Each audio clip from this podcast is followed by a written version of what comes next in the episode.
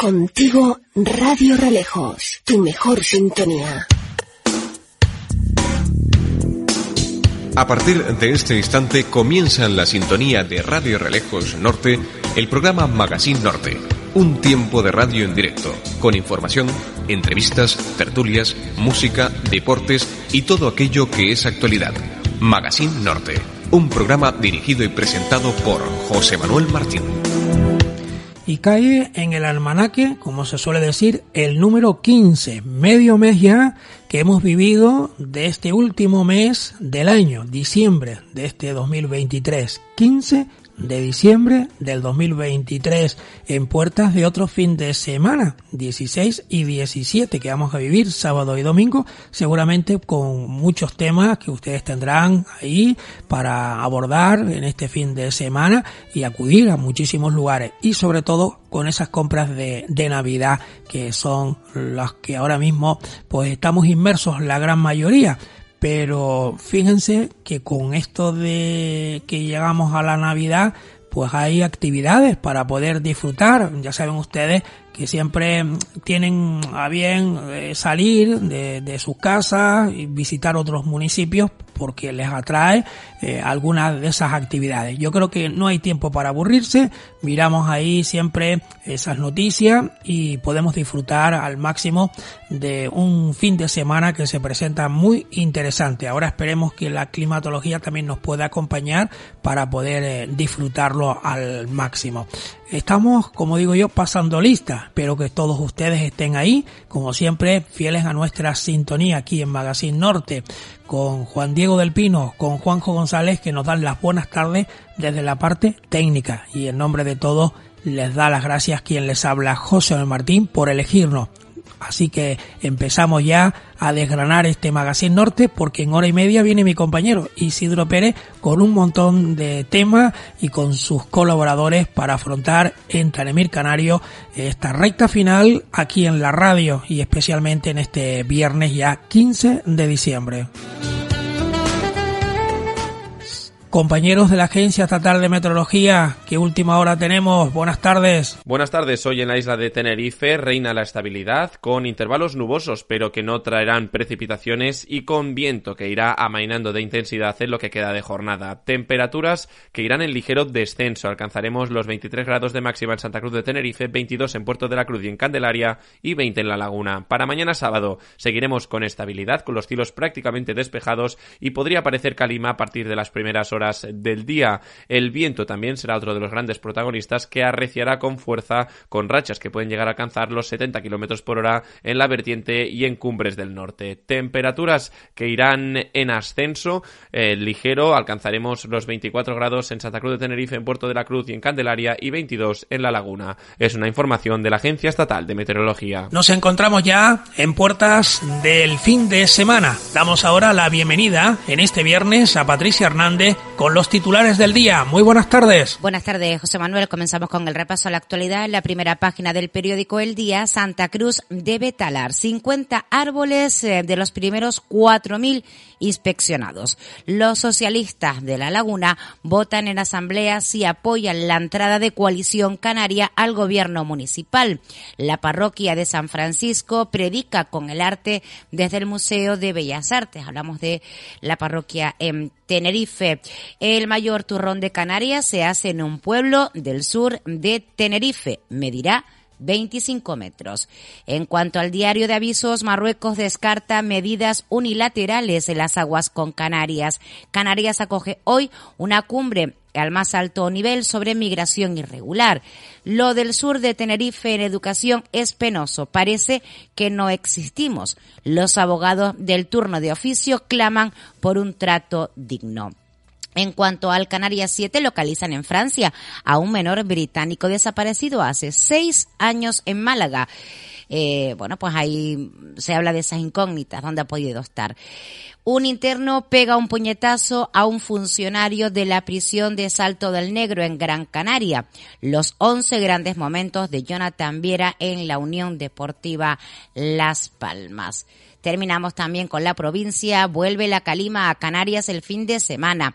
Canarias debe construir el triple de casas para atajar la crisis inmobiliaria. Un coche de policía sufre un accidente durante una persecución en Ginamar y el fin del caos en la Gran Canaria 1 más cerca. Se abren todos los carriles y los dos túneles cerrados.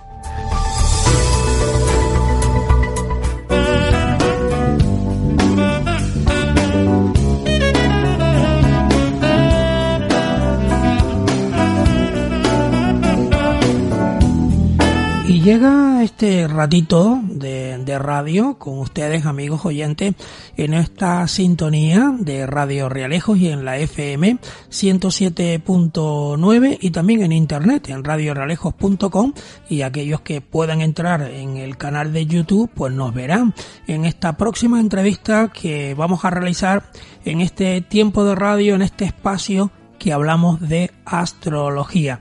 ¿Con quién? Pues con la amiga Reca Rani, que ya está de nuevo en la sintonía de, del programa.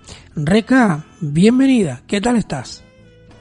Pues muy bien, aquí como quien dice a mitad de diciembre ya, ¿no? Sí, porque ya a este 2023 le queda mucho menos para decirle adiós y darle la bienvenida al 2024, aunque tú siempre nos lo has dicho que hay que mirar todo eso por ahí porque a veces no coincide, eh, mm, pues mm, en temas de astrología, un inicio de un año y otro inicio de otro año. Uno los vemos de una manera y otros los vemos de, de otra manera, ¿no? Eh, eso es correcto, pero hoy quisiera hablar de, de otra cosa, porque ¿sabes lo que está pasando desde el miércoles?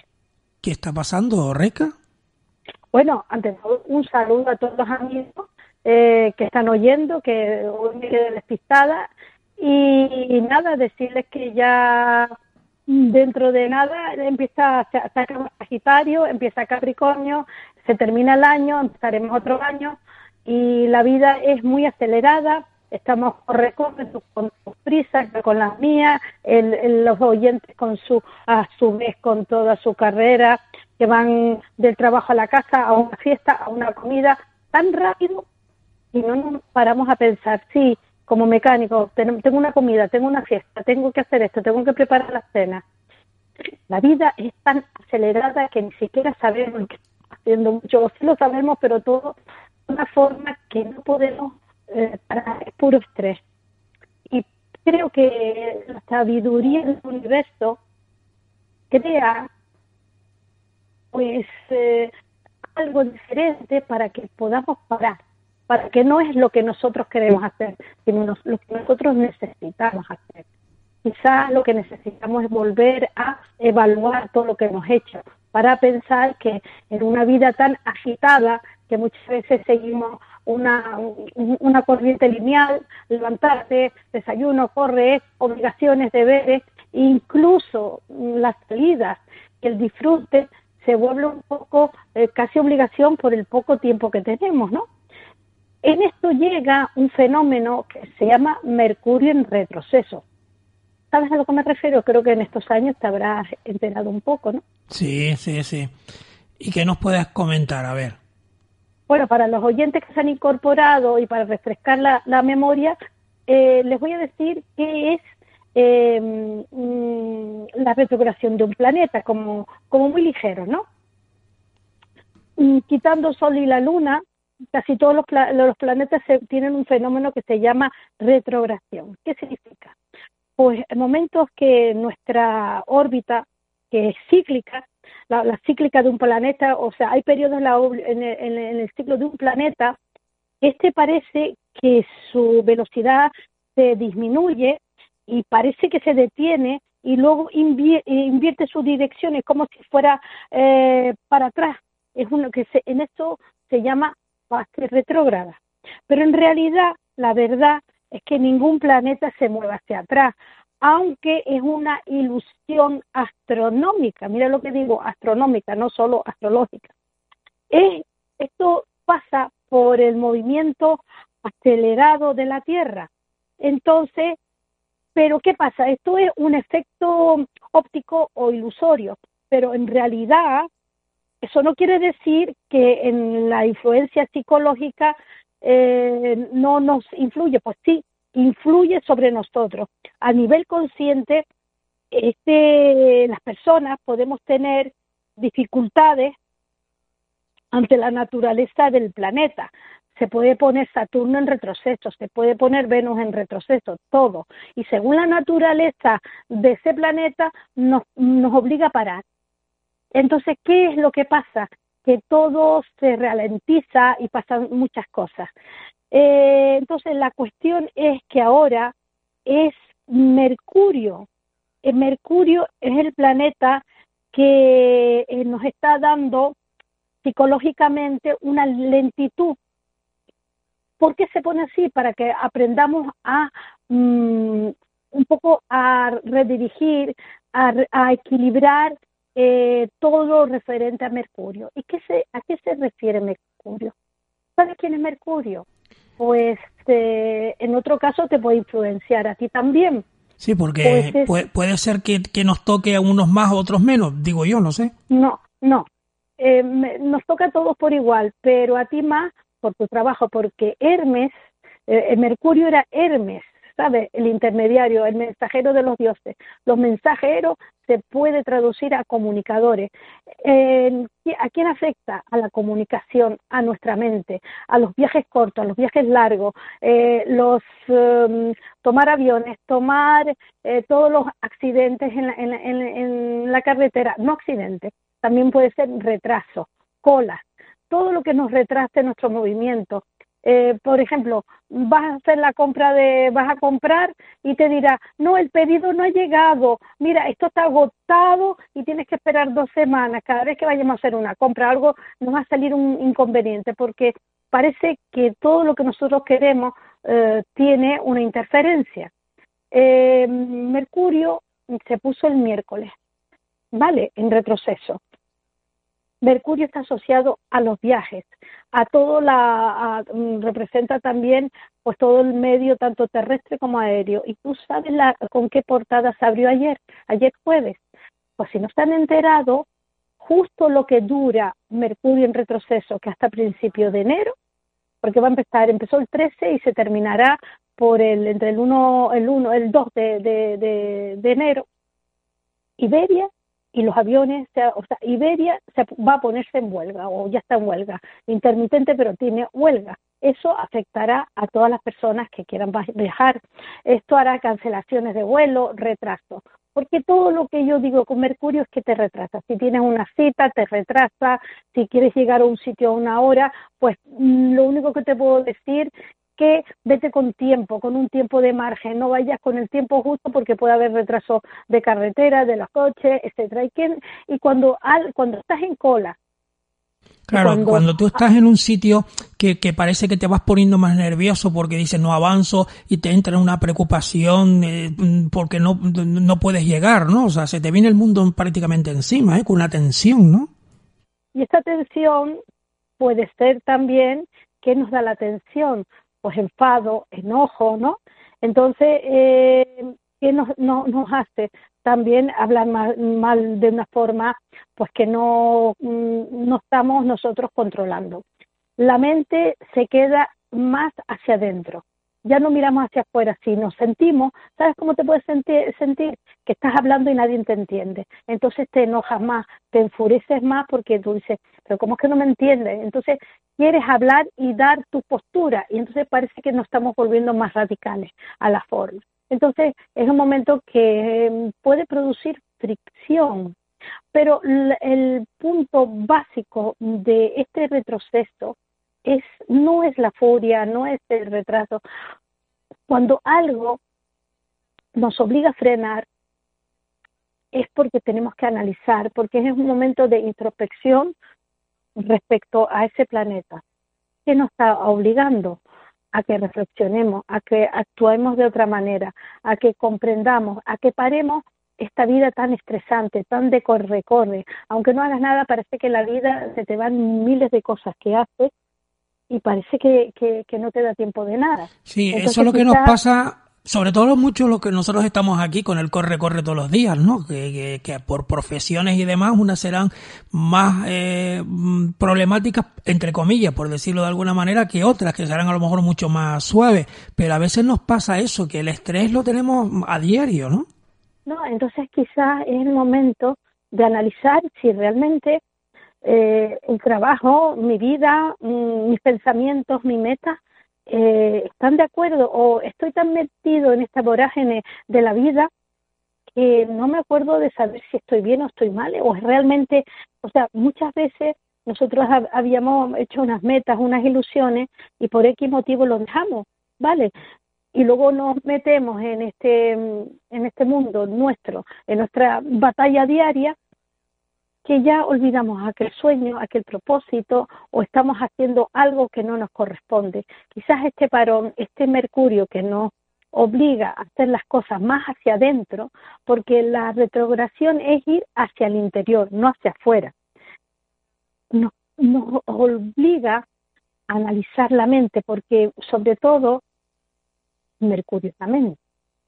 Entonces, al ser la mente, nos está obligando a que pensemos, a que analicemos, a que busquemos otra forma y por lo menos podamos decir, realmente tanto corre, corre, es para esto, esta vida es lo que yo quiero o tengo que hacer.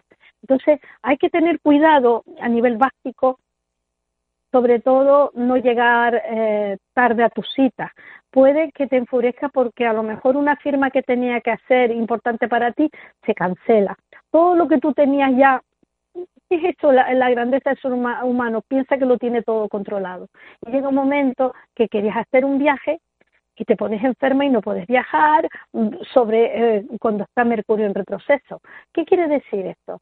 No es tu enfermedad, sino Mercurio en retroceso no quiere que vayas, porque algo mm, mm, tienes que hacer, tienes que pensar para que eh, tienes que quedar en acorde contigo mismo el no estar con tu vida precipitada, sino obligarte a parar, es para que reflexiones, reflexionemos lo que estamos haciendo. Por eso siempre digo, no es conveniente eh, comprar cosas importantes o compra-venta, por ejemplo, de una casa, compra-venta de un coche. Ahora el momento es, eh, como yo lo dijo, para, muchos oyentes va a ser repetitivo, si yo pensaba hacer un negocio muy fuerte, eh, lo que me va a dar la oportunidad es de mirar ese contrato, ya sea de un negocio, ya sea de una casa, ya sea una de una transacción, para mm, darme cuenta si en esas letras chiquititas que siempre está el engaño está correcto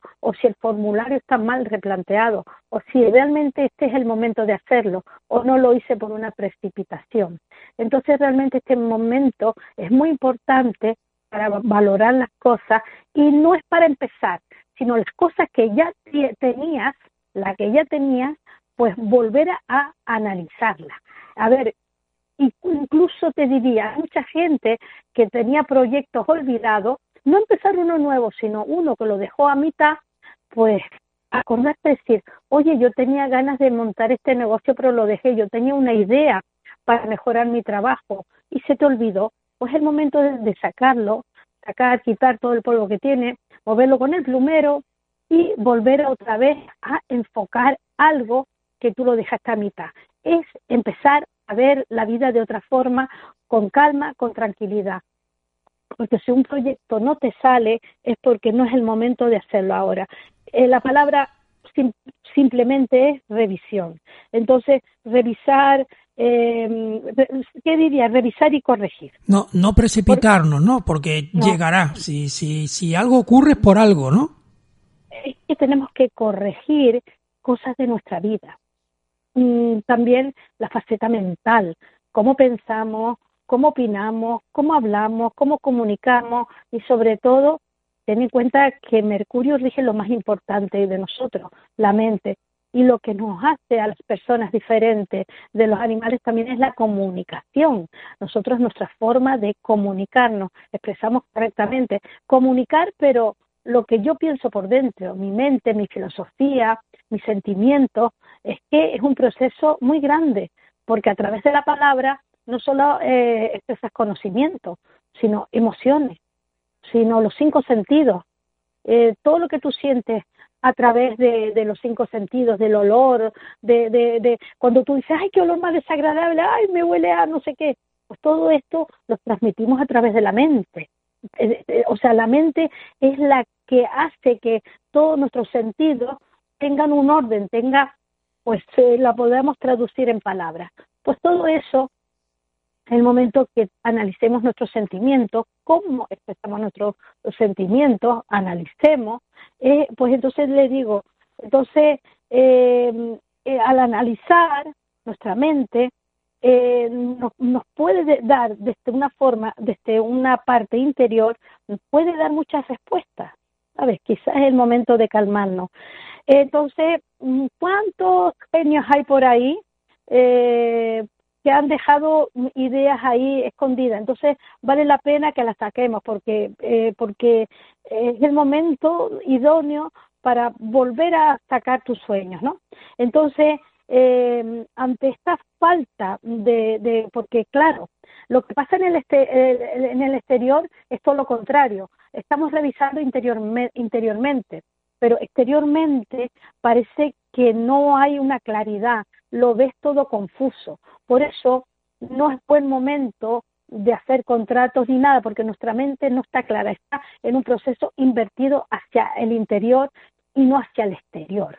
No hagan cosas que exteriormente, me refiero viajes largos, ni hagan muchos proyectos exteriores, es el momento ahora de analizarlo. Entonces, eh, ¿Por qué? Porque no prestaremos atención a los pequeños detalles. Se nos van a escapar exteriormente muchos pequeños detalles. Por eso no es aconsejable. Solamente es un consejo. Ahora, si ustedes revisan en su interior, sí podrán revisar esos detalles, ¿vale? Entonces, hay, eh, ¿qué va a pasar? Que los, de, que los detalles pequeños eh, son los más importantes y lo que con esta falta de claridad mental, con un mercurio en retroceso, es lo que no nos vamos a dar cuenta y van a ser el motivo de luego de grandes males entendidos y de problemas, ¿no? A lo mejor te compras una casa y no te das cuenta y luego resulta que tiene goteras, te va rotura o tiene una carga que no lo ponía en el contrato. Se te olvidó decir que las cargas antiguas que le pasó a un, a un, conocido mío que compró y ya tenía pues varios embargos en la casa y ahí no ponía nada que el antiguo dueño tuviera que pagarlo. ¿Por qué? Porque firmaron de una forma eh, precipitada bajo un mercurio en retroceso, ¿no? Entonces, ¿qué nos puede hacer? También incomodarnos, ¿no?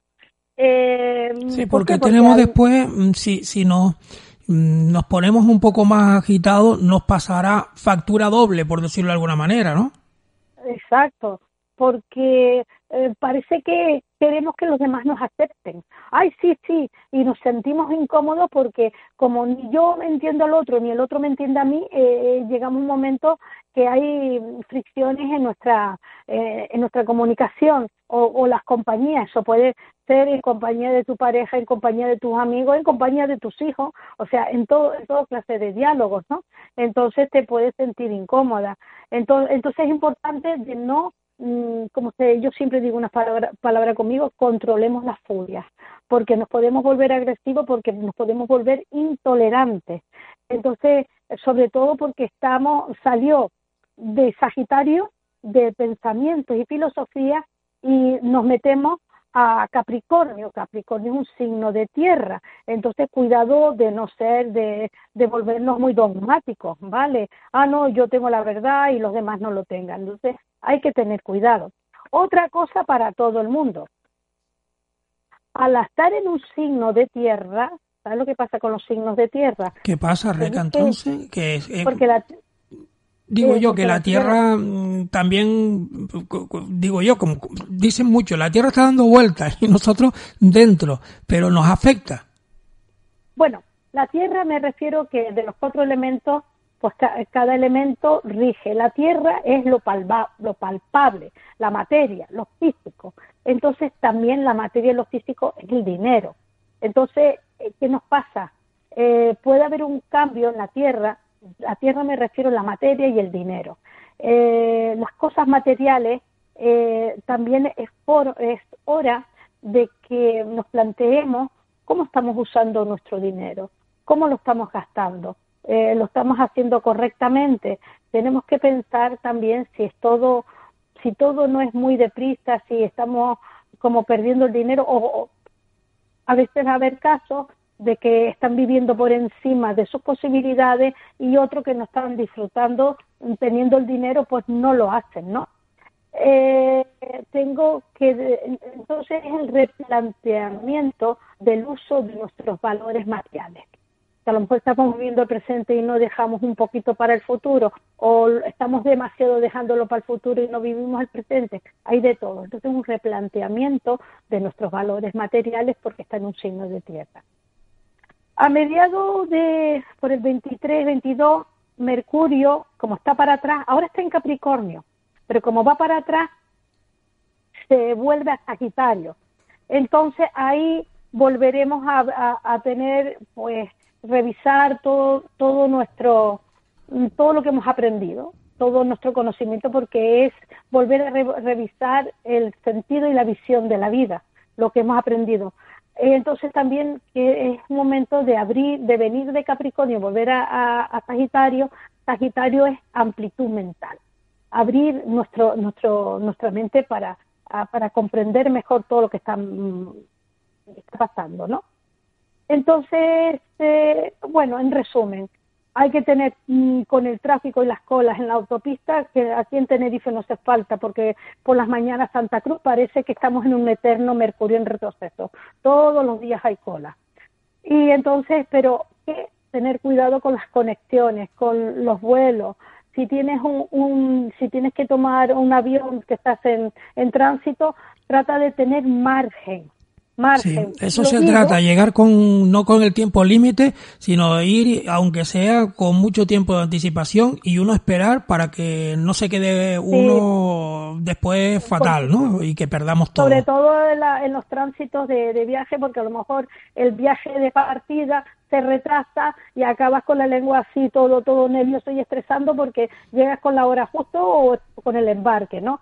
Eh, mm, problemas de facturación de check, eh, todo, checking out todo, eh, lleven bien el pasaporte, no vaya a ser que esté caducado, miren que no se olvidan el DNI, que se te extravía, estás en un país extranjero y se te pierde la documentación, etcétera, etcétera, te puede pagar. Paciencia.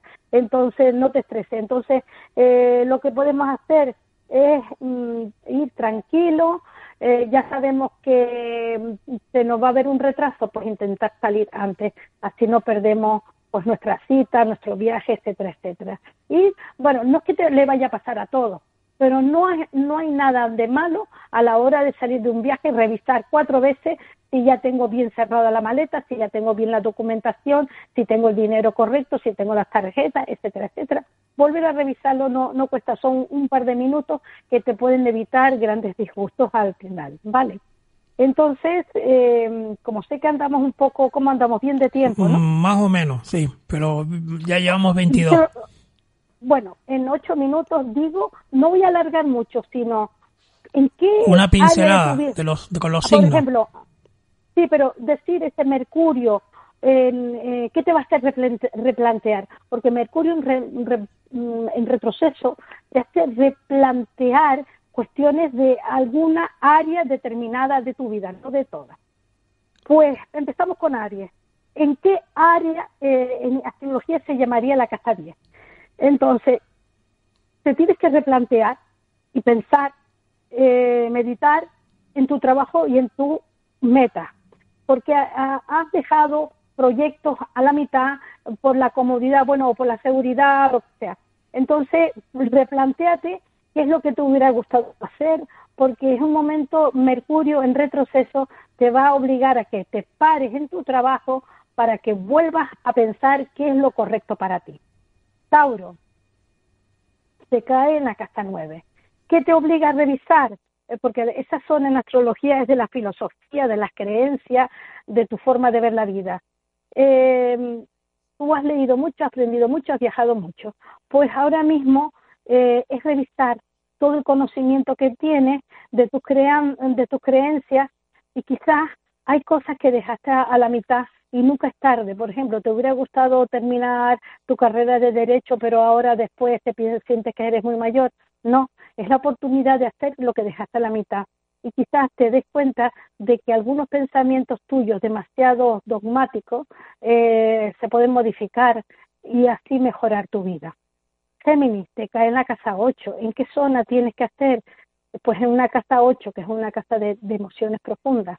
Quizás te, obliga a reflexionar eh, que es hora de que con este Mercurio, que es la mente, analizar y aprender a expresar mejor tus emociones, porque hablas mucho desde la mente, pero te toca aprender a hablar desde el corazón. Queda muy bonito mentalmente tanta, tanto conocimiento, pero el aprendizaje emocional es lo que tienes que hacer cuando te toca en una casa tan emotiva como es la casa 8. Entonces nos toca cáncer. ¿Qué, qué tienes que revisar? Pues eh, significa mm, abrirte un poco más a la gente eh, y sobre todo eh, si tienes un contrato de trabajo, revísalo bien. Firma si tú quieres ir de alquiler en la casa, vas a alquilar o, em, o vamos a ver todos los contratos y negociaciones, míralo bien. evita evita pues tener conflictos y emocionales y con tu pareja no exageres tanto tus emociones, ¿vale? Es la, la, la, la casa de las emociones también y de, de, los, y de las asociaciones. Me viene la casa de un amigo. Es la casa 6. En astrología, la casa 6 es de la salud y de la vida y de la rutina y del trabajo. Este es el momento que dice que tienes que reflexionar, parar, Mm, y, equilibrar tu trabajo y tu salud y dedicar más atención a tu cuerpo que lo has olvidado y no todo es salud ni todo es trabajo. Tiene que haber un equilibrio.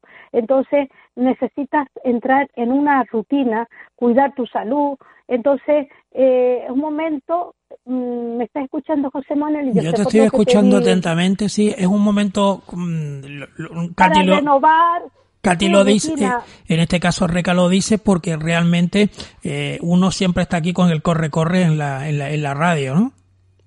Y para renovar tu rutina y tus hábitos y tus cosas es el momento de cambiar un poco tu rutina tan estresante por una rutina más tranquila. Mira que te lo llevo avisando mucho tiempo a todos los leos. A, todos, los leos. Nos lo dice siempre eh, la compañera.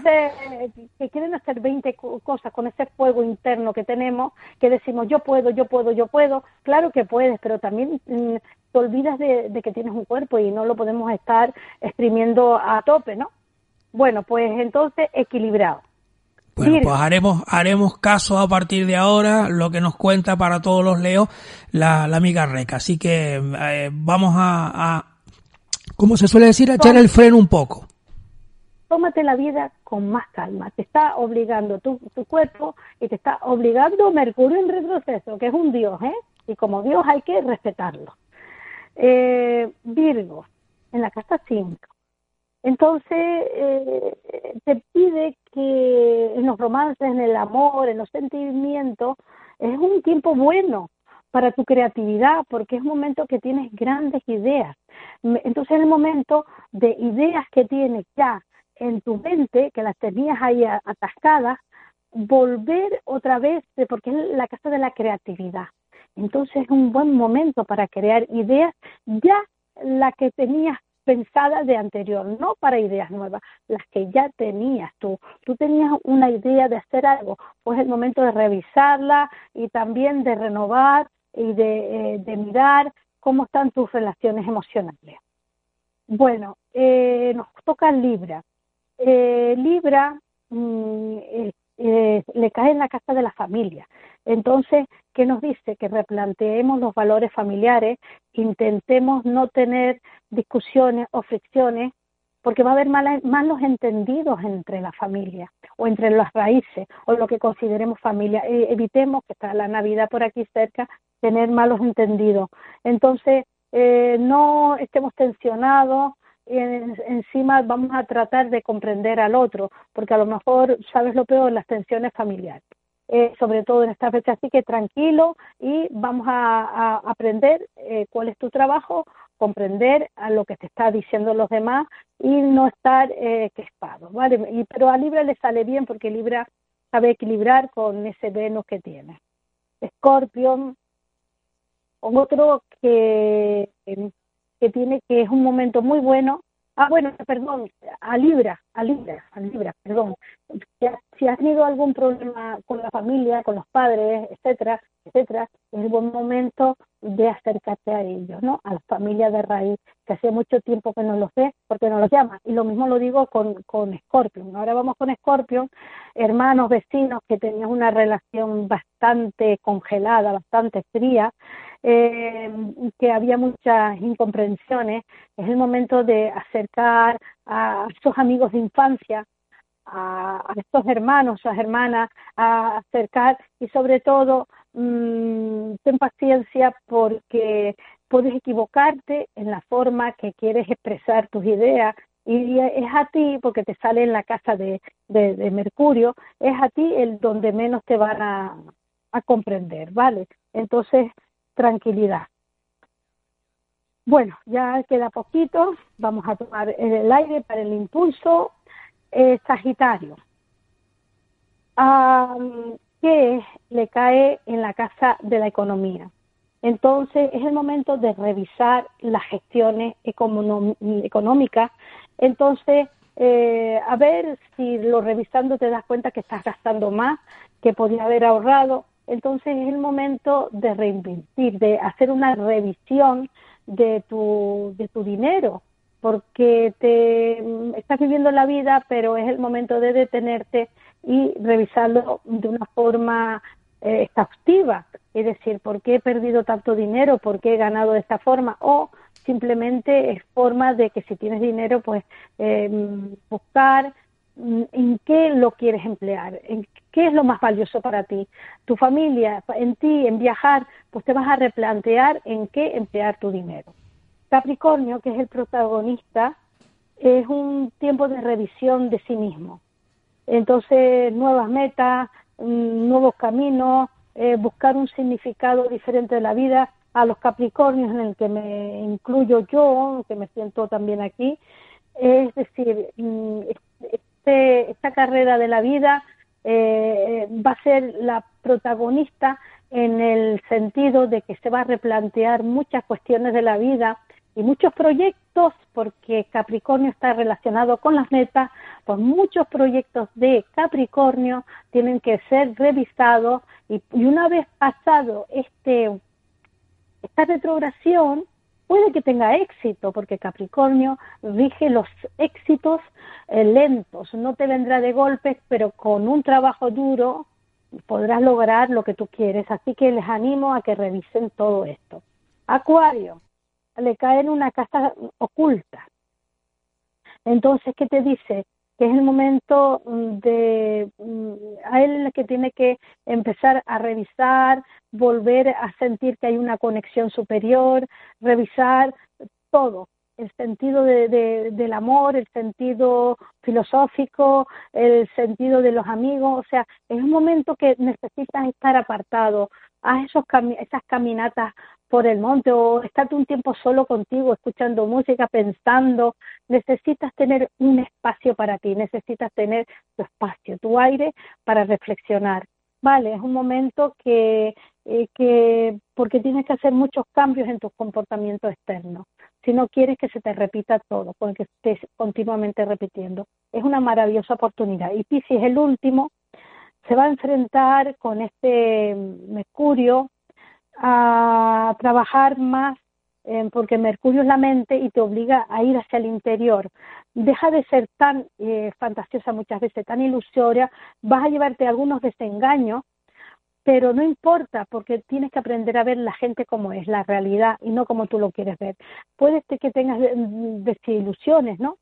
Eh, pero bueno, y es el momento de tomar grandes decisiones, te enfrentas a tomar decisiones, porque es un momento en el que gente que formó parte de tu pasado vuelven, amigos, grupos, eh, es una prueba, es que están repitiendo, se te va a aparecer muchas personas del pasado, porque no nos, no nos olvidemos que el retrógrado viene de atrás, entonces ir para atrás, para atrás, todos de repente nos daremos cuenta, ay, este amigo que hace tanto tiempo que no lo veo. No me estoy hablando de los pises ahora, estoy hablando en general, que es el momento con este retroceso, mm, nos, nos puede venir una llamada o un WhatsApp o yo que sé, una carta de una persona que hace tiempo que no vea. A lo mejor estás cruzando la calle y te encuentras con un amigo de la infancia, una expareja, un exnovio, alguien que no estaba. Pues es el momento de aprovechar porque nos vamos a tener muchos encuentros. Pero ¿quién más?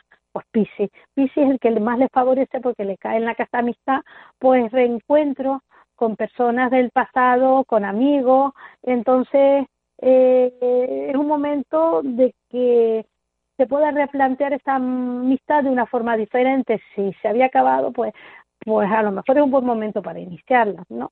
Eh, son pruebas que nos está dando el universo a los 12 signos para que paremos, recapitulemos todo y recapacitemos lo que tenemos que hacer.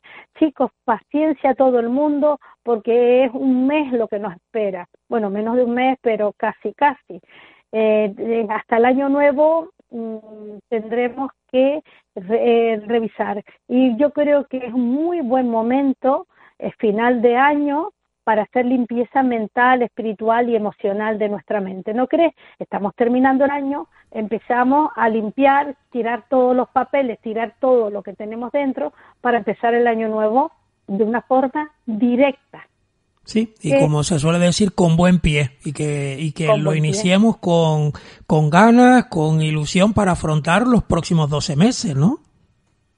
Pues mira, un, saludo a, a mi amigo Juan Carlos, eh, que hay muchos Juan Carlos, pero a uno en especial que tuvo, fíjate tú, con Mercurio en retroceso, un accidente esta mañana, pues que se recupere muy pronto. Me acordé de Mercurio en retroceso, así que le mando un saludo porque pasan muchas cosas cuando está, sobre todo tengan cuidado en, los en el desplazamiento y en conducir. Vayan lentos, que es lo mejor, es la recomendación que tengo. Y no tengan prisa para llegar a ningún sitio. Hay tiempo de sobra. Es lo que nos dice Mercurio. No intentemos sacar más horas a la, al día, que son justos. Así que tranquilidad. Pues nos quedamos con esa palabra de tranquilidad, dándole las gracias a Reca Rani mm, en este apartado, en este tiempo de radio de astrología.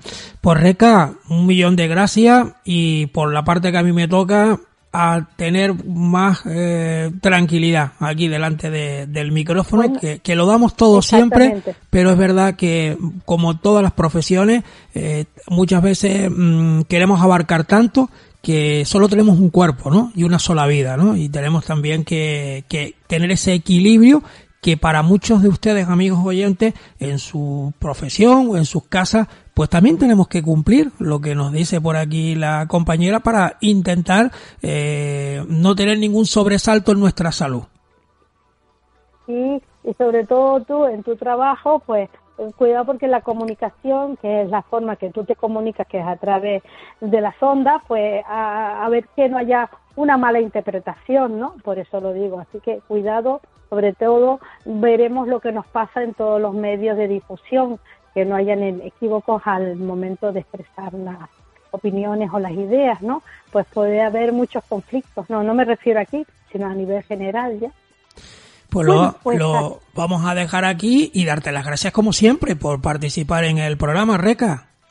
Bueno, pues nada, seguimos aquí hasta la próxima semana, que creo que será la última de esta temporada, ¿no? Sí, aquí estaremos ya dispuestos a comentarles pues ese balance final y luego ya pasar las fechas de Navidad y volver en el 2024 pues a retomar el pulso a la, a la actualidad mm, como siempre con nuestros oyentes y con nuestros habituales compañeros que los tenemos repartidos durante todo el año en esta sintonía de, de Radio Realijo. Recarrani, Cerramos página en el programa del día de hoy. Que tengas una buena semana y hasta la próxima. A la próxima, un saludo a todos. Muchísimas gracias. Pues amigos oyentes, aquí dejamos a Rey Carroni. Ustedes no se nos marchen, que enseguida estamos con más invitados.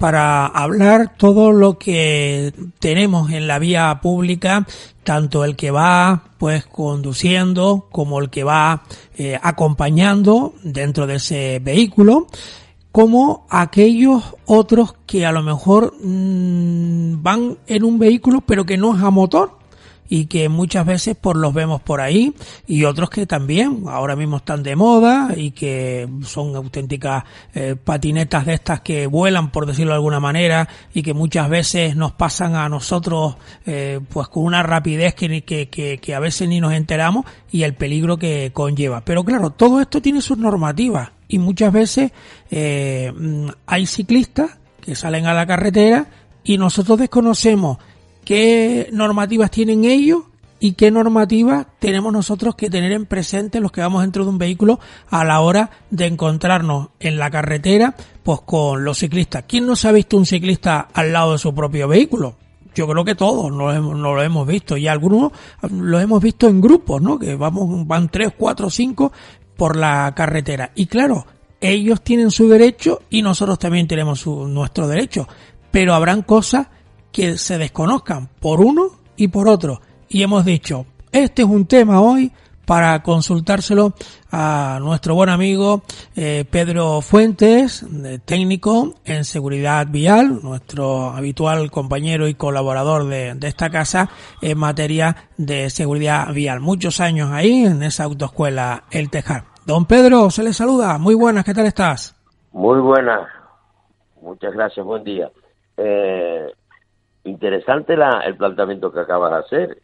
Hay un detalle interesante, es decir, que nosotros cuando conducimos un automóvil, es importante que sepamos también eso, porque eh, muchas veces eh, tenemos mm, reacciones, porque a lo mejor tenemos prisa, nos, nos puede incomodar un, una bicicleta, en fin, y los vemos en grupo, pues muchos dicen, pero ¿por qué no se quitan?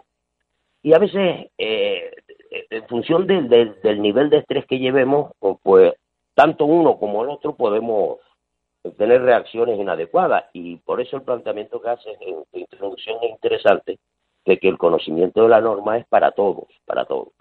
Si bien es cierto, es bien cierto que las bicicletas no tienen, los conductores de bicicletas, los conductores de eh, vehículos de movilidad personal, como los patinetes eléctricos, no tienen eh, que tener ningún tipo de autorización, eso no les exime para que conozcan correctamente la norma, porque hay un planteamiento que debemos de tener muy claro. Todos los vehículos, todos hay unas normas generales que afectan a todos los vehículos. Conduzca usted el vehículo que conduzca. Por lo tanto, eh, eh, vemos muchas veces reacciones eh, de conductores que llevan una bicicleta, pues cómo se aproximan incluso a semáforos que, tienen, son en cruces con visibilidad, estando en rojo pasar. Eso mm, se ve desgraciadamente como se ven infracciones tremendas como circular en sentido contrario, con las bicicletas en las ciudades, circular por las aceras, todo eso es sancionado. Siempre me acuerdo de ti, eh, Pedro, que cuando mm, hay que pasar de un lado a otro y vas por la acera, tú te tienes que bajar en el paso de peatones de la bicicleta y llevas la bicicleta con tu mano hasta hasta el otro lado de la carretera, pero no mm, eh, pases por ahí porque por ahí pasan personas y algún niño o lo que sea, cualquier cosa y, no te esperan porque no es el, lugar adecuado para que pase un vehículo, en este caso aunque sea a, ruedas, ¿no? Exactamente, es que eh, la cuestión, mira, yo acabo de presenciar hace cosa de media hora. Yo venía caminando para casa en un paso de peatones, donde además es un paso peatones que tiene coches estacionados muy próximos, por lo tanto la, visibilidad de los que quieren introducirse al paso peatones, de los peatones, pues es muy limitada, porque los coches ocultan el principio, digamos, de la acera del paso peatón. Bueno, pues eh, me, acabo, me quedé yo dije, bueno, escapó de ñaco. Un, chico en un monopatín eléctrico, como sale del paso de peatones, el vehículo no lo atropelló, porque dio un frenazo. Además, cierto que el vehículo pues vendía a muy poca velocidad, pues se estaba acercando, había delante de sí una cola, pero así todo tuvo, porque no se lo esperaba, le apareció con el, patinete eléctrico por el paso peatonal. Y ahí es donde estaba la importancia de la instrucción. Es decir, esa persona desconoce que con un vehículo no se puede atravesar. Conduciendo un vehículo jamás, ningún tipo de vehículo se puede atravesar un paso de peatones. Pero es que también se ve mucho en conductores de bicicleta. Atraviesan junto con los peatones que van caminando y como que ellos tienen preferencia. Es decir, aquí hay una cosa que debemos tener mucho cuidado. Si, tú sabes que estás cometiendo una infracción, tomas precauciones. Pero cuando tú estás seguro o crees estar seguro de que el derecho te respalda, normalmente pues actuamos porque yo tengo preferencia. Y tú que lo acabas de comentar hace una bicicleta es un vehículo. Si la persona la va conduciendo, va montada en ella, eso es un conductor. Por lo tanto, totalmente prohibido atravesar un paso de peatones. Lo mismo con los patinetes eléctricos.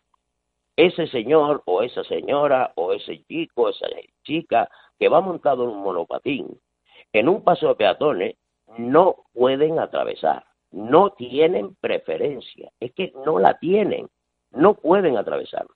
Y en el supuesto de que lo quieran hacer, deben de apearse, deben de bajarse del vehículo y llevándolo de la mano atraviesan completamente. ¿Por qué? Porque la ley en ese momento les reconoce que su, eh, digamos, figura pasa de ser conductor y pasa de ser peatón.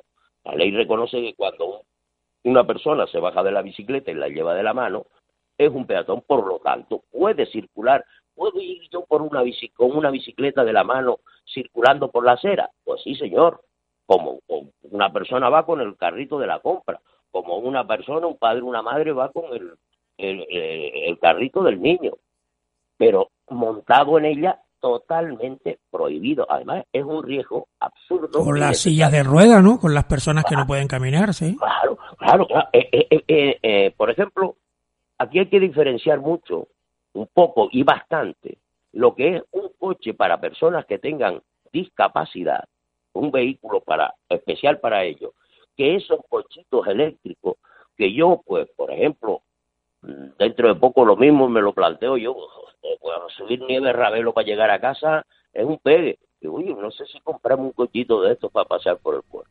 Pero si yo me lo comprase, sería, tendría que ir por la calzada. Yo no puedo ir por las calles, yo no puedo ir por las aceras. Esos no son vehículos para personas que tengan una discapacidad. Para eso se le tiene que dar de alta como tal. Los, cuadriciclos ligeros, este tipo de vehículos eléctricos, igual que los patinetes, son vehículos y no pueden circular por las zonas peatonales, salvo que los ayuntamientos dispongan de determinados lugares y los señalicen. En la medida de que no existe señalización de que puedan circular, automáticamente se aplica la ley general y no pueden ir por ahí. Ya en algunas capitales grandes, eh, o bueno, en Santa Cruz también, o en otras zonas del, del sur y en otras islas, se, se señaliza en una avenida grande como dice, aquí pasan bicicletas o pasan este tipo de vehículos. sí, y ya tú sabes que por ahí te, ten cuidado porque te pueden sorprender en cualquier momento y no puedes pasear por ahí. Mira un detalle interesante, tú por un carril bici no vayas caminando porque está prohibido, porque si hay una señal están reservados para ello, punto. Claro. Por lo tanto, si salvo que haya otra señal que te permita a ti compaginar, sí. exactamente. Pero mientras que lo hay, es un carril reservado para ello, por lo tanto nadie puede circular. Lo curioso es que hay algunos enfrentamientos, broncas que se ponen. Eh, si yo voy en bicicleta y en esa avenida existe un carril exclusivo para las bicicletas. ¿Yo tengo que ir obligatoriamente por él o puedo ir por él y por el carril normal? Pues mire usted, las bicicletas pueden optar por ir por ese carril o por ir por el carril normal. ¿Eh? Esto es curioso porque muchos llegan y dicen, ¿qué haces tú circulando por aquí si quieres ir por ahí? No, no, no, eso no es así, señor. Ese carril es reservado, pero eso no les prohíbe a ellos circular por el carril normal. Por eso es, tan importante que conozcamos también los las normas, claro. Las normas, porque a veces nos llevamos, pues, eso, o, ocurre cualquier incidente y enseguida le echamos la culpa porque usted tenía que ir por allí. y a veces nos equivocamos. ¿eh? Eso es, es así, no, no es un carril que sea, eh, cuando se habla de un carril reservado no quiere decir que sea obligatorio para ellos ir por ahí. ¿Entiendes? Entonces, mm, son normas. Por ejemplo, hay otro detalle importante. Pueden ir las bicicletas en grupo, sí, en carretera y en vías urbanas, pero ¿cómo, es ese grupo? ¿Pueden ir ahí deformados todos, eh, que vayan viejos, formando una fila, un, filas de cuatro, de tres, de dos? No, no, mire, la ley aquí es clara. Los bicicletas, las bicicletas pueden ir formando grupos, pero en lo máximo fila de dos. No puede ir fila de tres filas. ¿eh?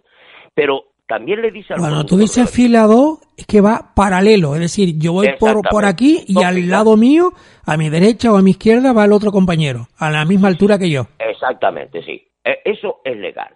Pero es legal condicionado a que no entorpezcan, si forman cola y si interrumpen la circulación, obligatoriamente tienen que pasar a fila de uno. Pero, y si existe el arcén, el arcén está señalizado, obligatoriamente tienen que circular por el arcén. Entonces, aquí es cierto, porque como conductor también me lo he encontrado, encontrarte a lo mejor un grupo de cinco o seis personas que van dando pedal y eh, a lo mejor pues en un momento determinado se colocan tres en paralelo. Eso está prohibido, amigo. Eh, y tienes que estar controlando la circulación de atrás. Si estás entorpeciendo, entonces es conveniente que te pongas enfilado a uno. Mm, eh, no, no es una cosa que haya que hacerla instantánea, porque eso tienes todos sus tiempos para coger la posición.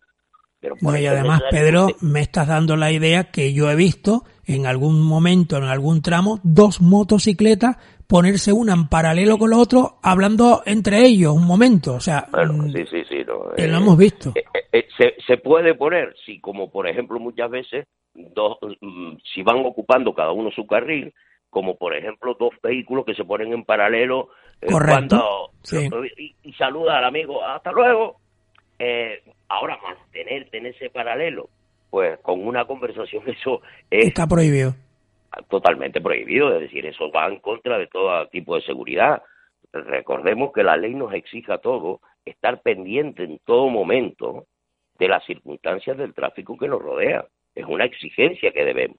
Si nosotros nos ponemos a tener una conversación con otro vehículo, obviamente eso es sancionable. Claro, eh, otro detalle interesante que me gustaría que, y ya esto ya es que afecta directamente a los conductores de bicicletas y de monopatines. ¿Les afecta a ellos las tasas de alcoholemia? Por supuesto que sí.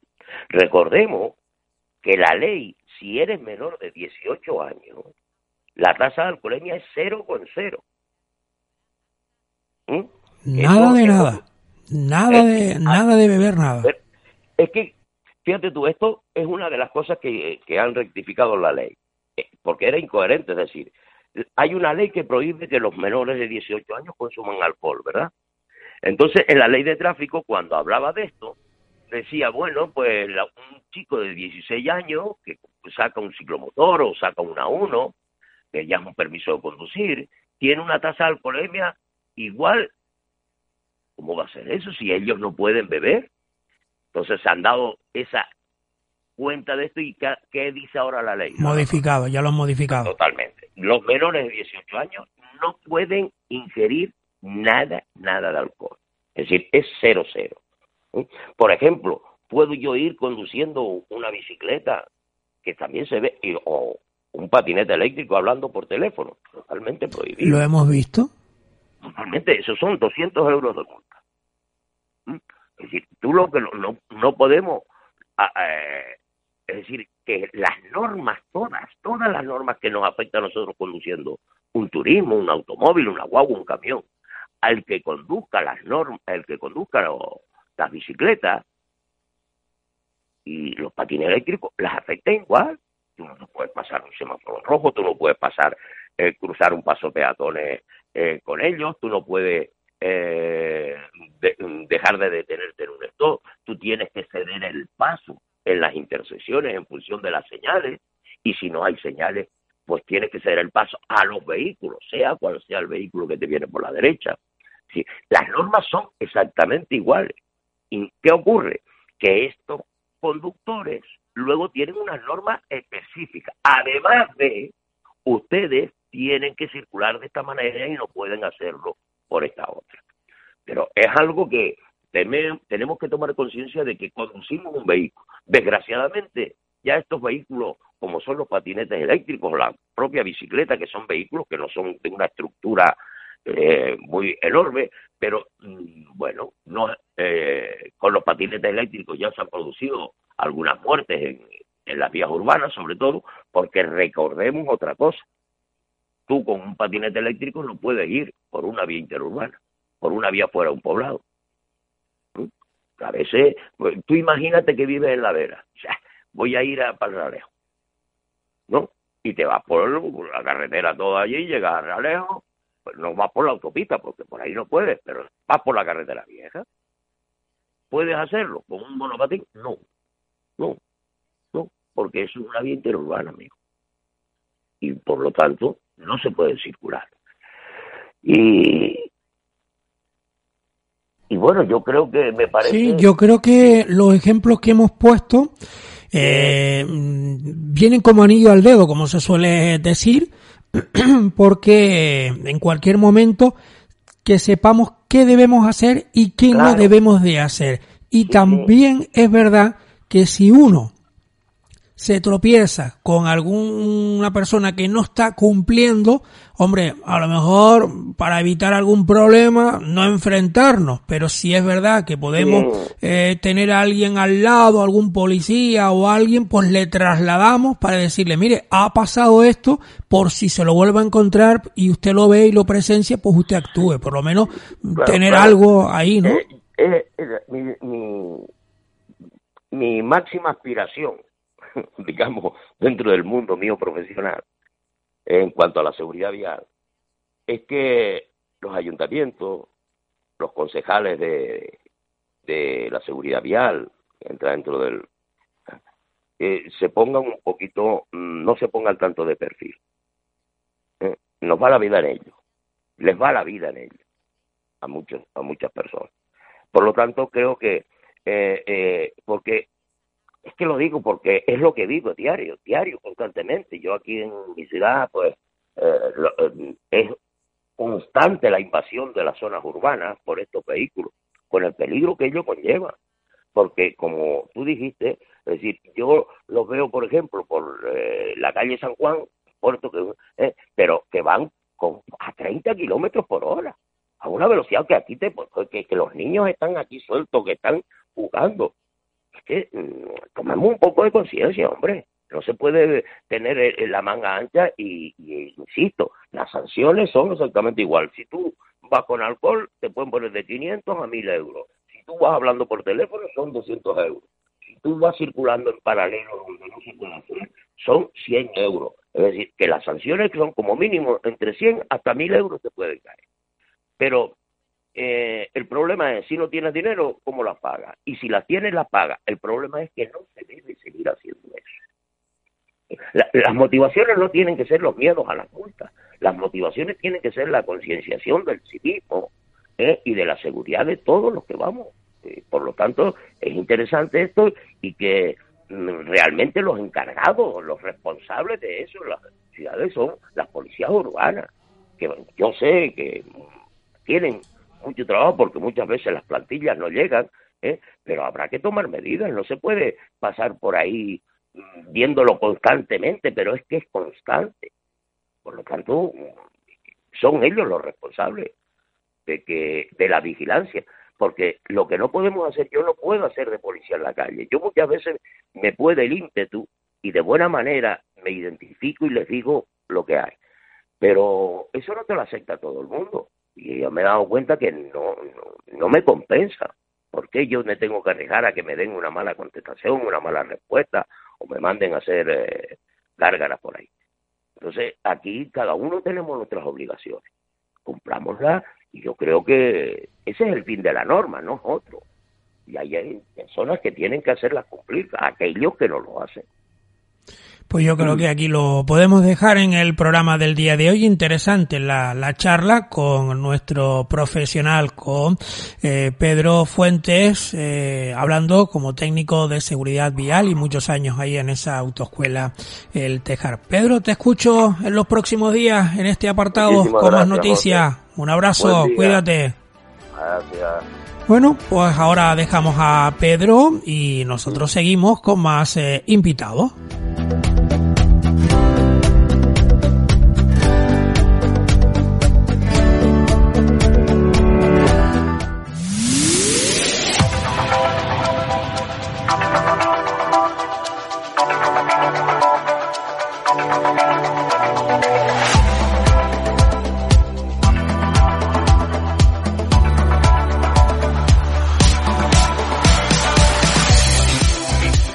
Aquí seguimos y la verdad que uno siempre agradece que los invitados pues puedan venir hasta aquí, hasta nuestros estudios.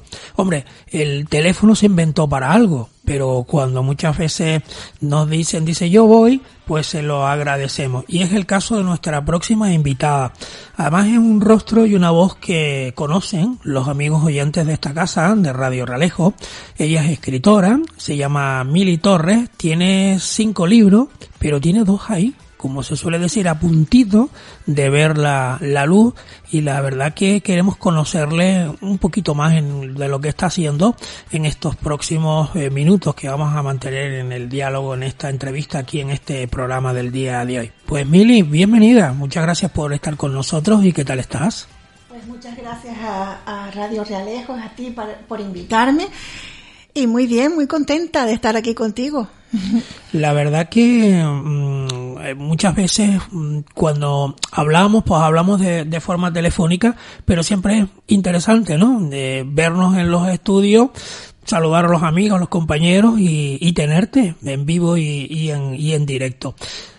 Tú eres escritora, pero tú eres, mm, yo siempre, mm, a veces cuando te, te tengo la oportunidad de, presentarte, pues te digo que tú tienes como el corazón compartido, porque naciste en Gran Canaria, pero tu mm, gran parte de tu trayectoria profesional y tu vida la has realizado aquí en la provincia nuestra, en la isla de, de Tenerife. Por eso eres una mujer eh, que respira eh, Canaria, ¿no? Por, por todos lados, ¿no? Como solemos decir, de las ocho islas ahora, ¿no?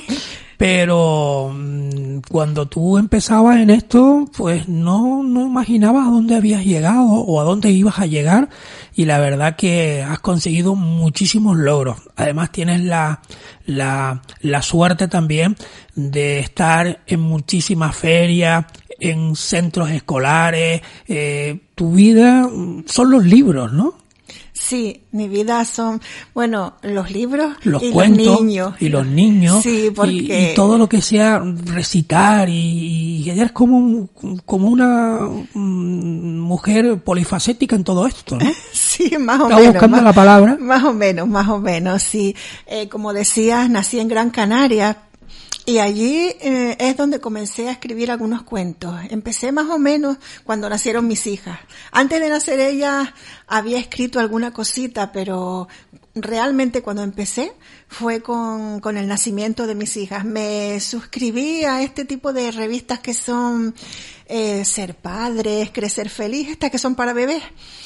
Y bueno, ahí comencé a participar en concursos de cuenta, digo, de cuentos, de, de escritura de cuentos.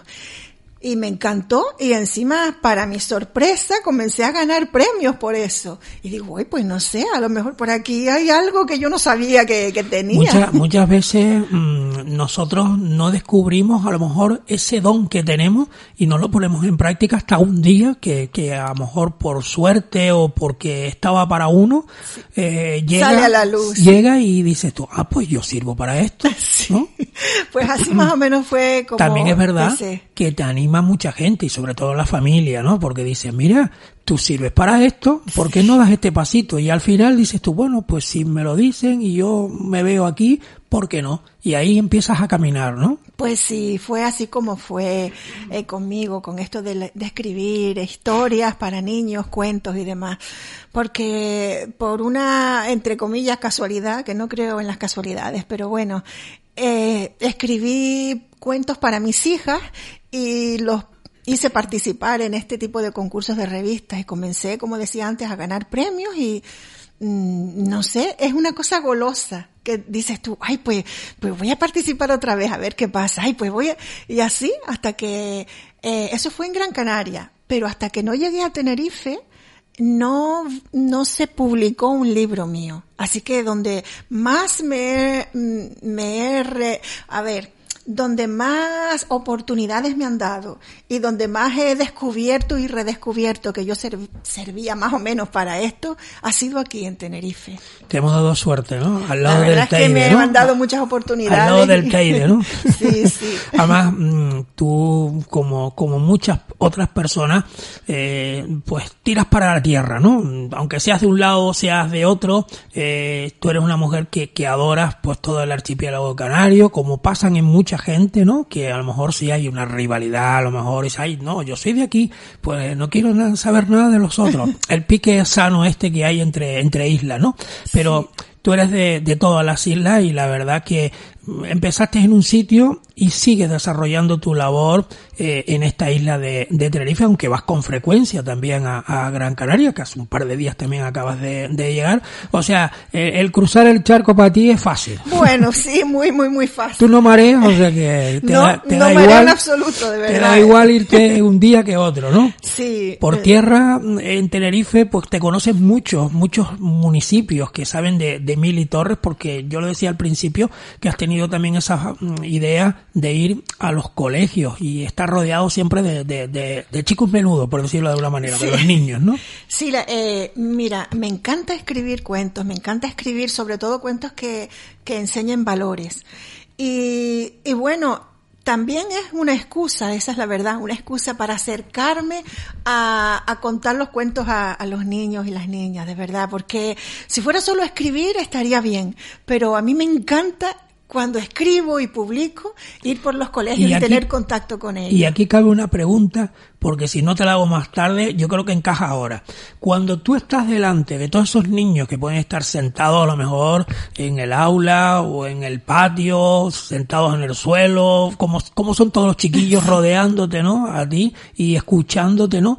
Cuando tú les ves ese rostro, esa cara de felicidad que tienen los niños, mm, yo creo que para ti eso es lo que te ha animado a seguir, ¿no? Sí, efectivamente, eso, ahí es a donde iba. Que si fuera solo escribir por escribir y tener libros acumulados escritos por mí, no sé yo si seguiría. Pero es que a mí es, es muy gratificante cuando puedes ir a los colegios o a bibliotecas, a, a biblioplayas, he ido también, a librerías, a un montón de sitios para Por eso compartir decía con yo ellos. que siempre estás rodeado de libros. Sí, sí.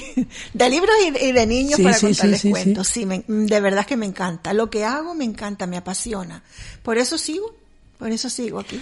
Bueno, vamos un poquito a ver los títulos que de, de los libros. El primero de todos, que digo yo, como tú decías antes, que lo hiciste para tus hijas, ¿no?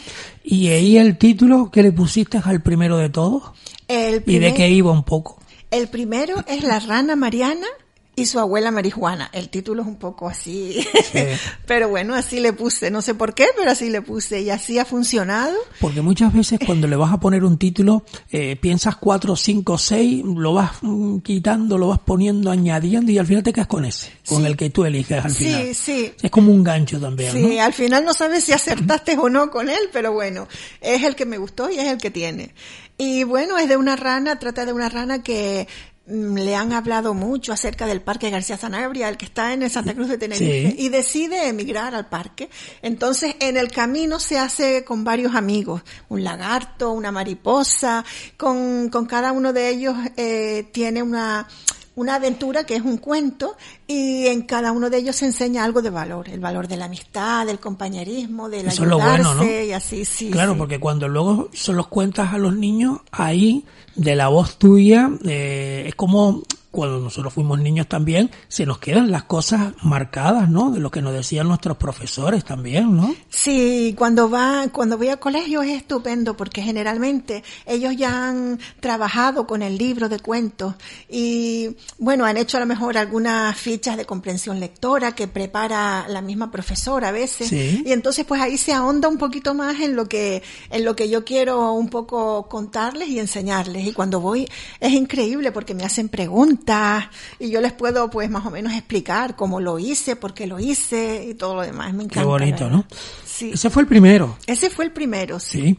Luego, pues, mm, como se suele decir, es como tener otro hijo, ¿no? En el caso tuyo son dos hijas, pues ya, ya, ya tienes el, el libro, es como si fuera otro hijo Sí, tuyo, los, ¿no?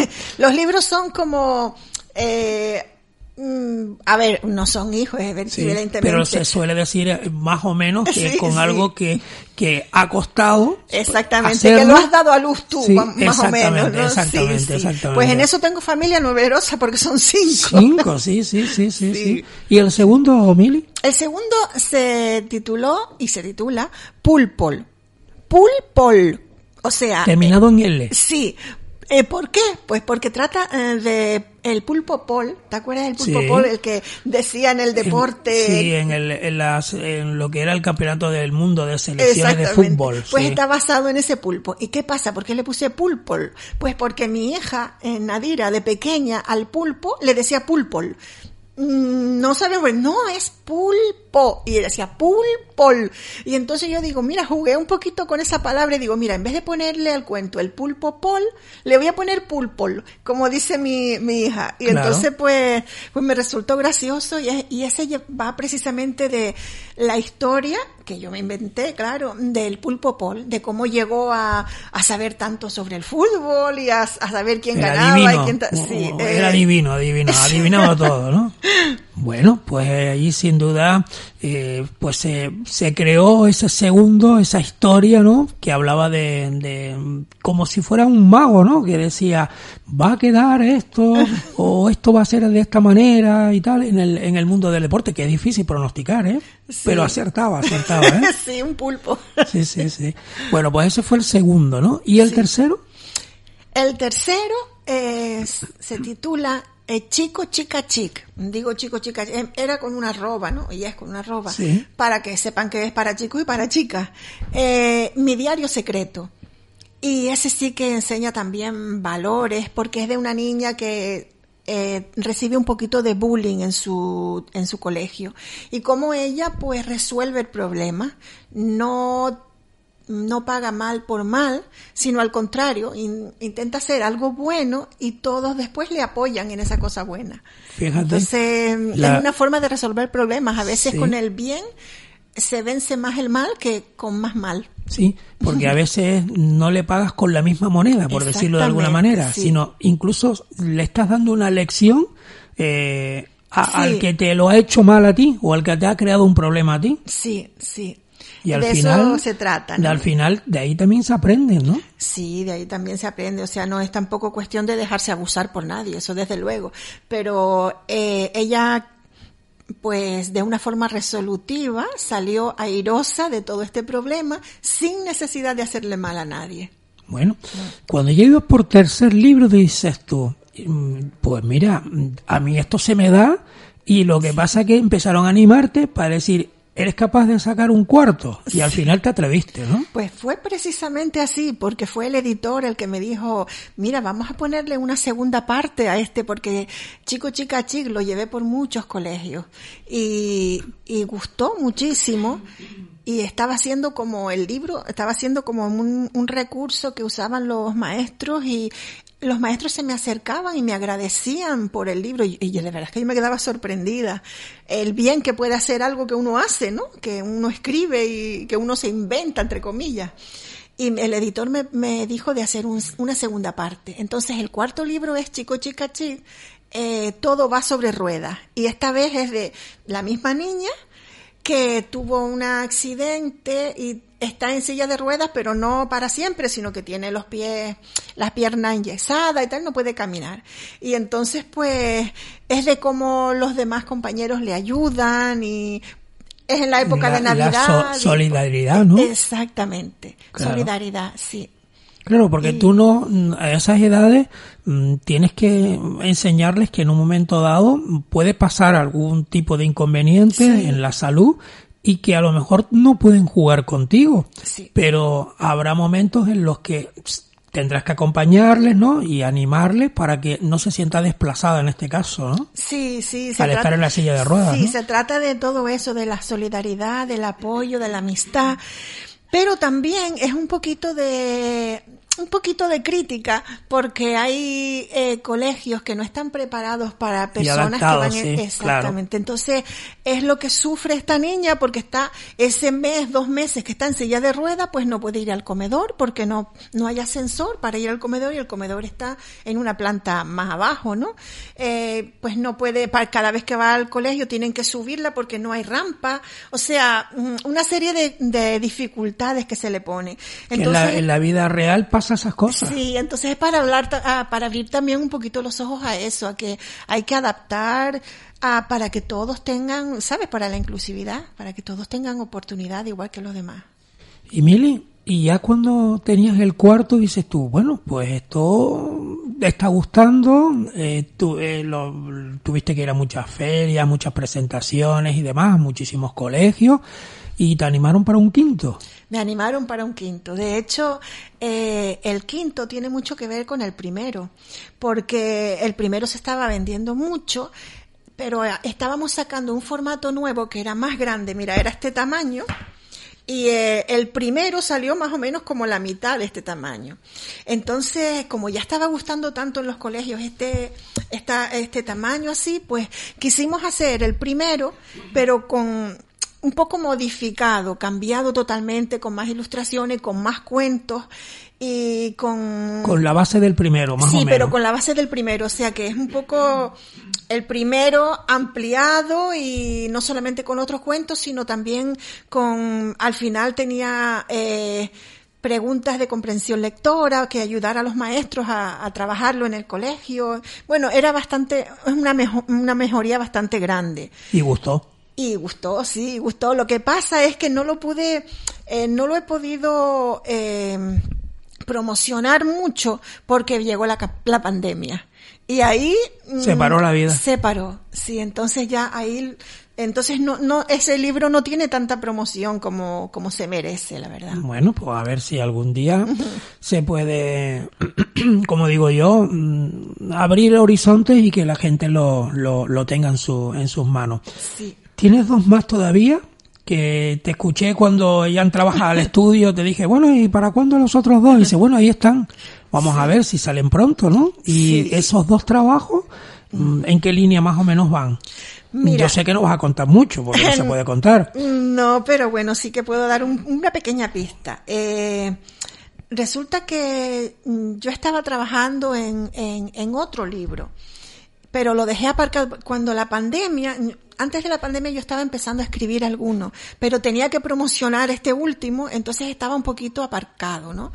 Pero ¿qué pasó? Que con la pandemia, como se paró todo, pues digo, bueno, pues ahora ni, ni puedo promocionar, ni puedo publicar, ni puedo hacer nada. Entonces lo que sí hice fue terminar algunos que ya tenía empezado, pero que no, no lo había completado, ¿no?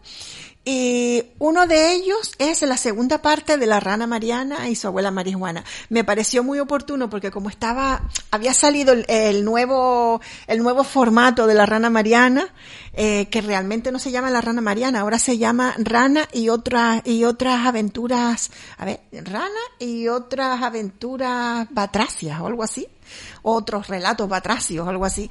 Pero es el, mm, sabes, como que cuando lo hice lo quería promocionar y después, después hubiese estado genial lanzar el segundo. Pero claro, como este no se ha promocionado lo suficiente, el otro ya está terminado, pero está un poquito aparcado, porque hasta que no saque un poco más este, pues no, no voy a, a sacar el otro. Y después tengo un segundo libro ya también terminado, bueno, casi terminado, faltan las ilustraciones y demás, pero bueno, casi ya terminado. Y ese tiene otro, otro aire, es un poquito diferente. Y, ¿Otro bueno, estilo? Sí, otro estilo, sí. Bueno. Pero sigue siendo eh, enfocado aquí en Tenerife, porque a mí me gusta hacerlo enfocado en Tenerife, Sí. ¿no? Y, y- y enseña valores y bueno, y tiene un poco de humor, así. Bueno, pues la verdad que mm, aquí cabe ahora la pregunta. A ver, Mili, llevas muchos años, ya llevas cinco, estás con esos dos trabajos pendientes, pero mm, ¿cómo te, te las ingenias tú? Porque tú tienes que atender a tu familia, tú tienes que hacer tu vida normal, o sea, que te queda tiempo para, para escribir, ¿no? Mm, ¿Qué es lo que haces? ¿Más de día? Eh, ¿Ratitos? ¿Escoges la noche? Eh, ¿Los fines de semana? A lo mejor estás en la playa o estás haciendo cualquier sitio por ahí de visita y estás sentada, digo yo allí, digo, y ahí estás sentada Billy y tiene un bolígrafo y un papel porque le vienen ideas, los anota, no sé, ¿cómo lo hace? Mira, yo la verdad es que, a ver, no soy una, una escritora mm, tan profesional como otros que, que, que se disciplinan y todos los días escriben. Sinceramente, eh, fallo en eso. Yo escribo cuando tengo tiempo y cuando tengo la inspiración, digamos, pero a lo mejor un día me pongo y escribo un montón de páginas, pero después no se me ocurre nada y estoy varios días sin escribir. Y yo sé que hay escritores que dicen, no, pero de todas maneras tú te pones que escribes, que es empezar, pero yo no lo puedo hacer así. Entonces, a mí me ha ido bien como lo hago y lo sigo haciendo como lo hago, y sabes. Claro, Eh, cada uno tiene su... Su, su truquito. su- sí, es que su yo sé, forma. sé que no avanzo cuando no, mm, cuando no estoy, digamos, inspirada o, o tranquila o relajada para escribir. Entonces, si tengo otras cosas en la cabeza, no me concentro. Eh, entonces yo escribo cuando tengo tiempo, tengo la inspiración, tengo ganas, me pongo y escribo. Y eso bastante. es verdad que hay momentos en los que te vienen ideas y, y tienes que tener a mano. Hombre, hoy en día tenemos los móviles y a veces pues grabas algo, ¿no? Y, y después ya le das el retoque y, le das la forma, pero la idea mm, siempre hay que tener un papel y un bolígrafo en el bolso, por decirlo de alguna manera, ¿no? Sí, hay que tenerlo porque a veces te vienen las ideas cuando menos te lo esperas. De hecho, tú no te lo podrás creer, pero yo a veces estoy acostada y se me ocurre una idea, ya sea para escribir libros Sí. o para sesiones de cuentacuentos, que también hago muchas, ¿no? Entonces, me levanto y la anoto, porque a lo mejor por la mañana cuando me levanto Ya ya, no me acuerdo. no te acuerdas, y a lo claro. mejor digo, ay, esta es una idea súper buena. Y tengo que levantarme, tengo que levantarme, sea la hora que sea, y apuntarlo en algún sitio. Por Sí. eso queríamos ver de puertas para adentro cómo es Mili a la hora de, de crear, ¿no? Y de, de inspiración, ¿no? Lo de los cuentacuentas es otra faceta importante tuya, ¿no? Sí, ese eh, es lo que te digo, que los Que cuentos... hoy no te vas a escapar si nos cuentas algo después para terminar Sí, la sí, después leo un, cuen- un cuento, ya lo traigo vale. preparado y todo. Vale, vale. Pero, eh, mira, lo que te decía es que lo de los cuentos, lo de escribir cuentos, es algo que me apasiona, pero más me apasiona todavía cuando los cuento, ya sean míos o, o- o que- aunque no sean míos, ¿sabes? Cuenta cuentos, pues puede ser de cuentos de otras personas, por supuesto. Y, y otra cosa que hago es adaptar los cuentos que yo tengo a obras de teatro y las llevo por colegio. En eso es en lo que he estado más últimamente en estos últimos años después de la pandemia. Tuve Más un parón. Volcada, ¿no? En eso. Sí, primero tuve un parón que, que claro, mm, yo y todo el mundo, porque Claro. eh, no se podían ir al colegio, no se podía hacer cuentacuentos y todo lo demás. Entonces tuve un parón de un tiempo.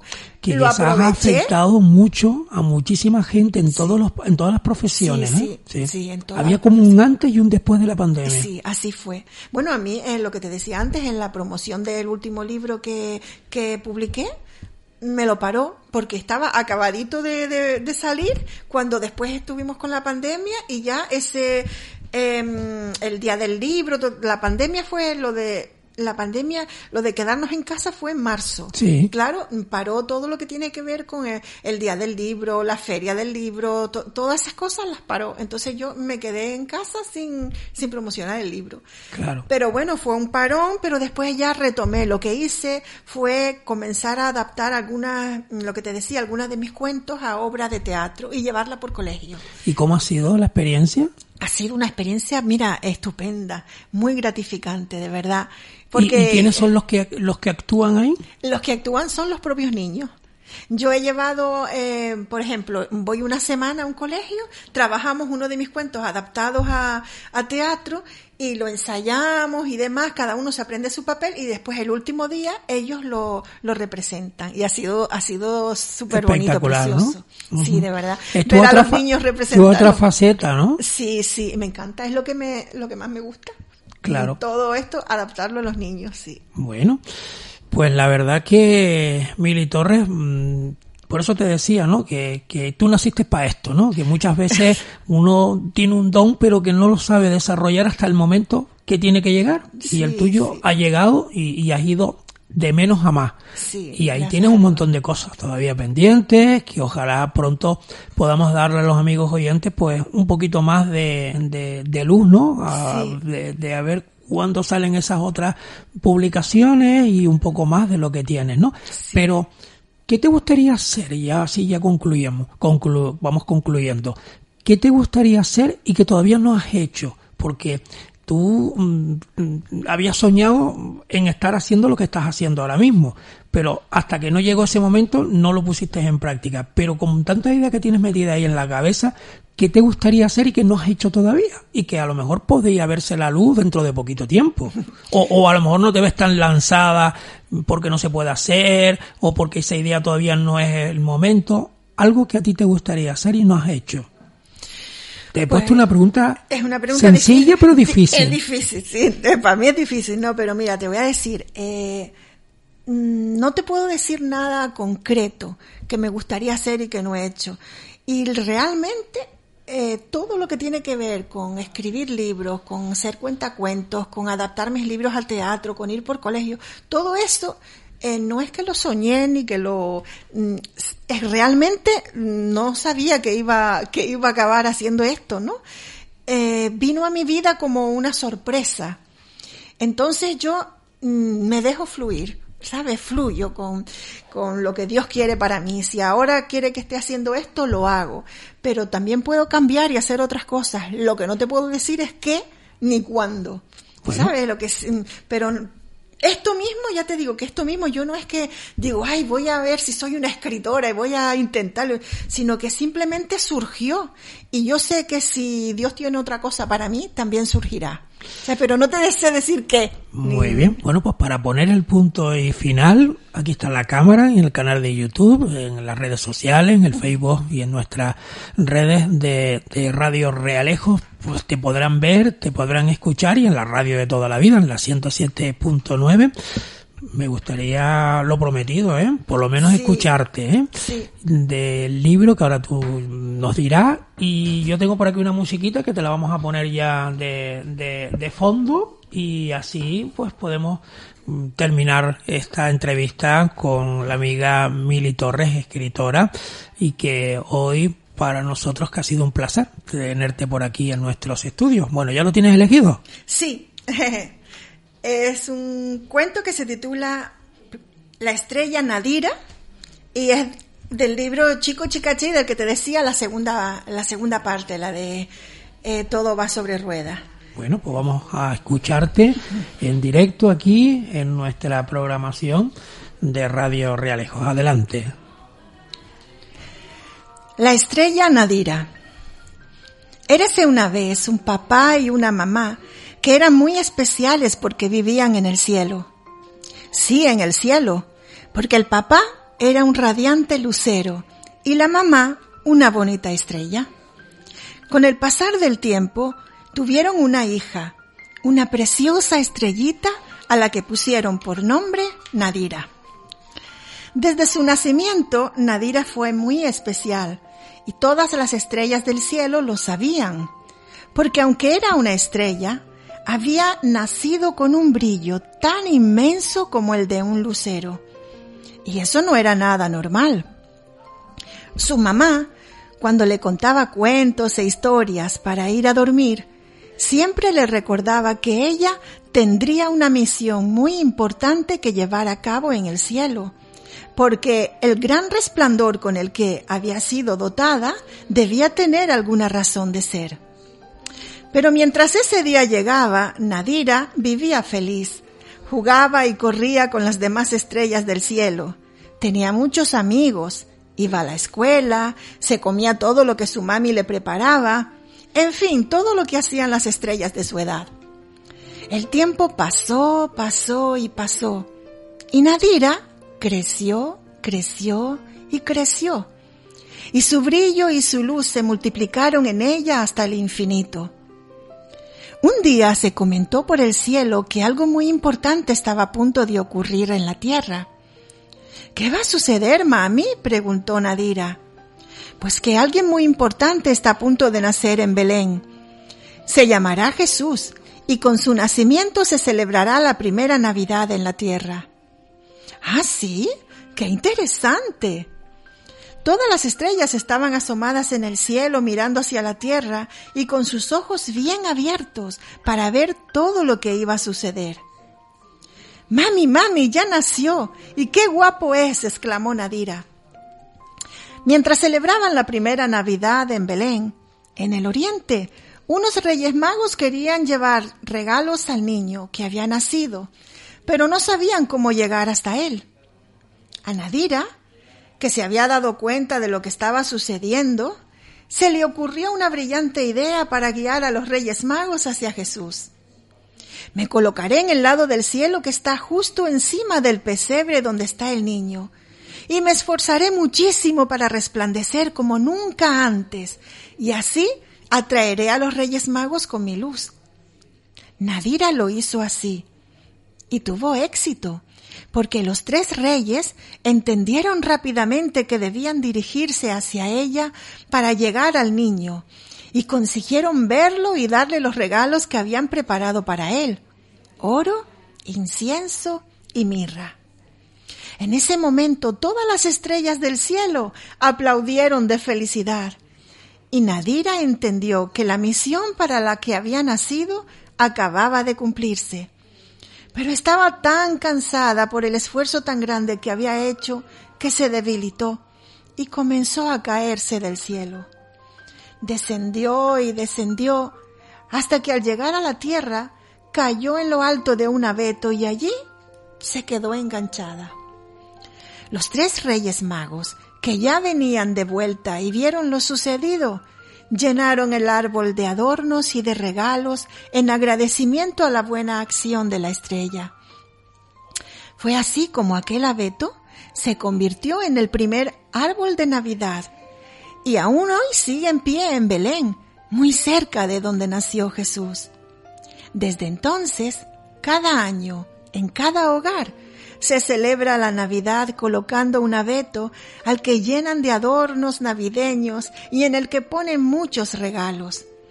Y en lo más alto del árbol colocan una preciosa estrella, cuyo nombre, aunque muchos no lo saben, es Nadira.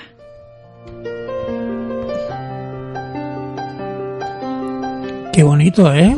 La verdad que como lo haces, el arte que le pones y le das vida eh, a todo lo que has contado, ¿eh? Sí. Ese fue escrito para mi hija, mi hija Nadira. ¿Tú tienes dos hijas? Sí, sí. A la primera le hice un libro entero para ella sola y a la segunda ya no tenía tanto tiempo de hacer y entonces le, al menos le hice un cuento para su Navidad. No sé si fue la segunda Navidad y es este. Pues la verdad que hoy hemos puesto broche final con la voz de Mili Torres, escritora, entre Gran Canaria y Tenerife. Ahí se comparte ella eh, su vida aquí en el archipiélago canario junto a su familia. Muchísimas gracias por compartir este ratito de radio te espero el otro próximo día por aquí para seguir eh, contándoles más, más historias mm, a toda nuestra audiencia de Radio Relejo, si te parece. Pues lo haré encantada. Muchísimas gracias a ustedes por invitarme. Pues nada, despedimos así a Mili Torres en el programa del día de hoy. Enseguida estamos con más eh, invitados.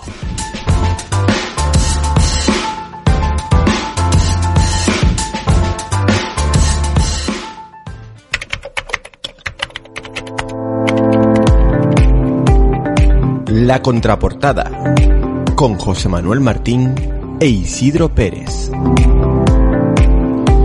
Pues este es el tiempo para ahora contarles, relatarles cosas que ustedes tienen que saber de la actualidad. Isidro, ¿qué tal estamos? Muy bien, José Manuel, un saludo nuevamente a toda la audiencia. Mira, hay pocas cosas que a lo largo de todos estos años que lleva la radio eh, nos hayamos dejado atrás, pero siempre hay alguna cosa nueva. Me encontraba alguien que me decía, dale recuerdo José Manuel, que los escucho siempre a los dos y al resto de compañeros y demás, pero que, que, que bueno, cuántas cosas dice José Manuel del deporte, que, bueno, eh, me decía a mí, dice, una vez hasta incluso mi nieto estuvo, la gente te ve en la calle, te dice, te cita, al igual que conmigo, con el resto de compañeros, y es muy, muy agradable. Pero eso, claro, uno piensa, tantos temas que hemos tratado y surgen nuevos y se renuevan gente que antes venía a hablar de una cosa por cuestiones de edad se quedan atrás en el tiempo incluso algunos por ley de vida ya no están y sin embargo hay otros que lo renuevan José Manuel. Sí señor. De generación en generación y de eso se trata. Mm, ya hemos eh, sobrepasado las tres décadas en esta casa, aquí en Radio Relejo, y seguimos como el mismo día, entreteniéndole e informando, que es nuestra misión, en una sintonía que es de toda la vida. De toda la vida. Y tendremos que buscar algún becario, tanto para el área de deportes como también de temas populares, folclore y demás, porque, oye, mucha gente no queda. Estamos cumpliendo años ya. Bueno, sí, señor. Pero bueno, con muchas ganas y todavía tenemos ahí batalla para rato, ¿eh? Pues vamos con la actualidad. Enseguida escucharán ustedes todos esos detalles detalle las voces de, de, Isidro y de quien les habla José Martín y también con nuestros compañeros técnicos en esta que sigue siendo su radio favorita y en la contraportada.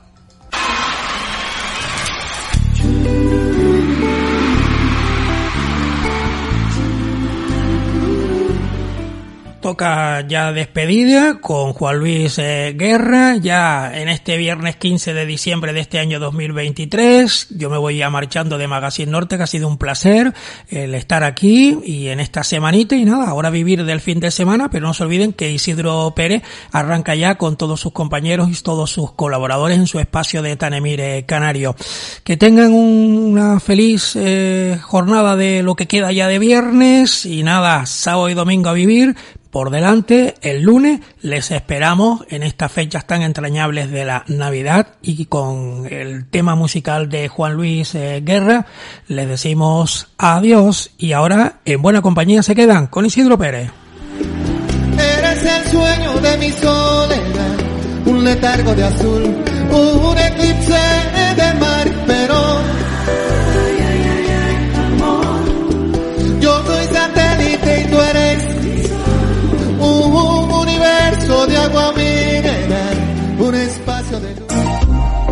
Sintonízanos online en radioralejos.com.